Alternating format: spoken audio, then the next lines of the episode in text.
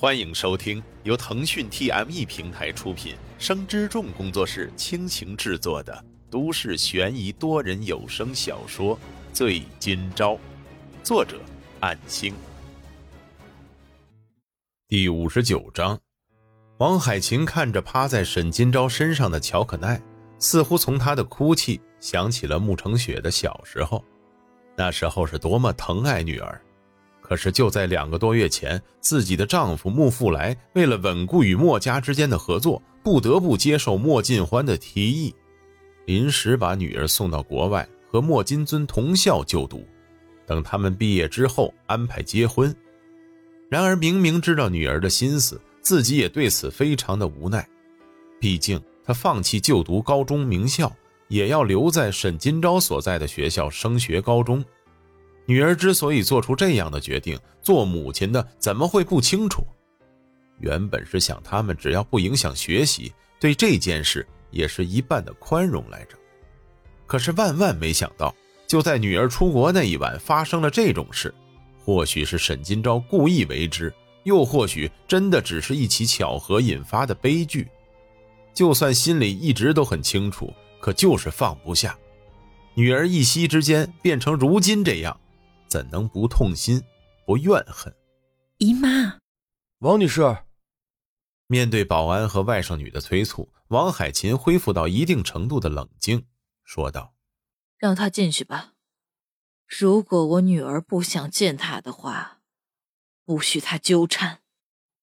以后你们都不许再让她来到这层楼。”沈金钊闻言之后，缓缓的抬头。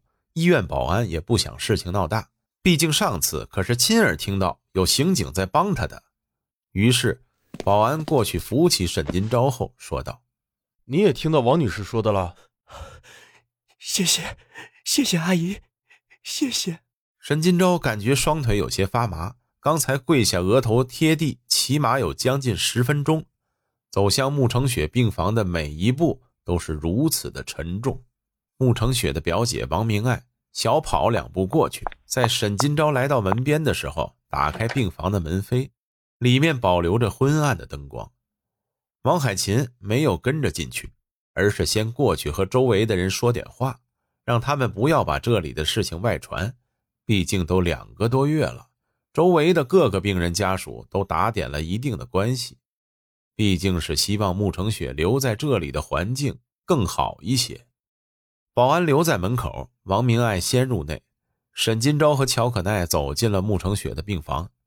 穆成雪双眼紧闭，不知道是否睡着了。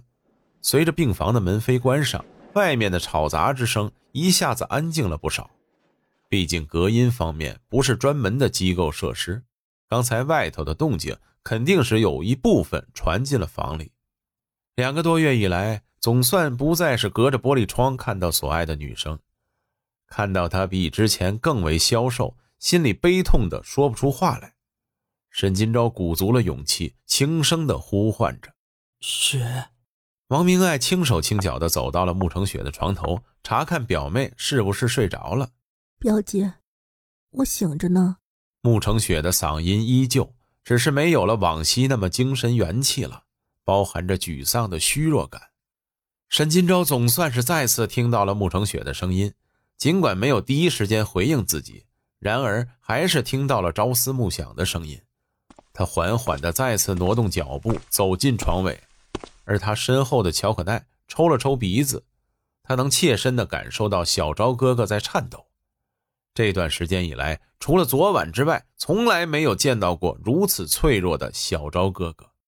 昭，你为什么还要来呢？沈金钊闻言停住脚步。还没有立即理解这句话的意思，穆成雪没有扭头看向沈金钊那边，而是看着坐在床边的表姐。然而眼泪已经不争气地滑落下来，只有表姐能看到她此时脆弱的表情，但是，并没有愤怒的情绪。穆成雪没有憎恨他沈金钊，同样是女生的王明爱握着表妹的手，切身感受到她此刻的感受。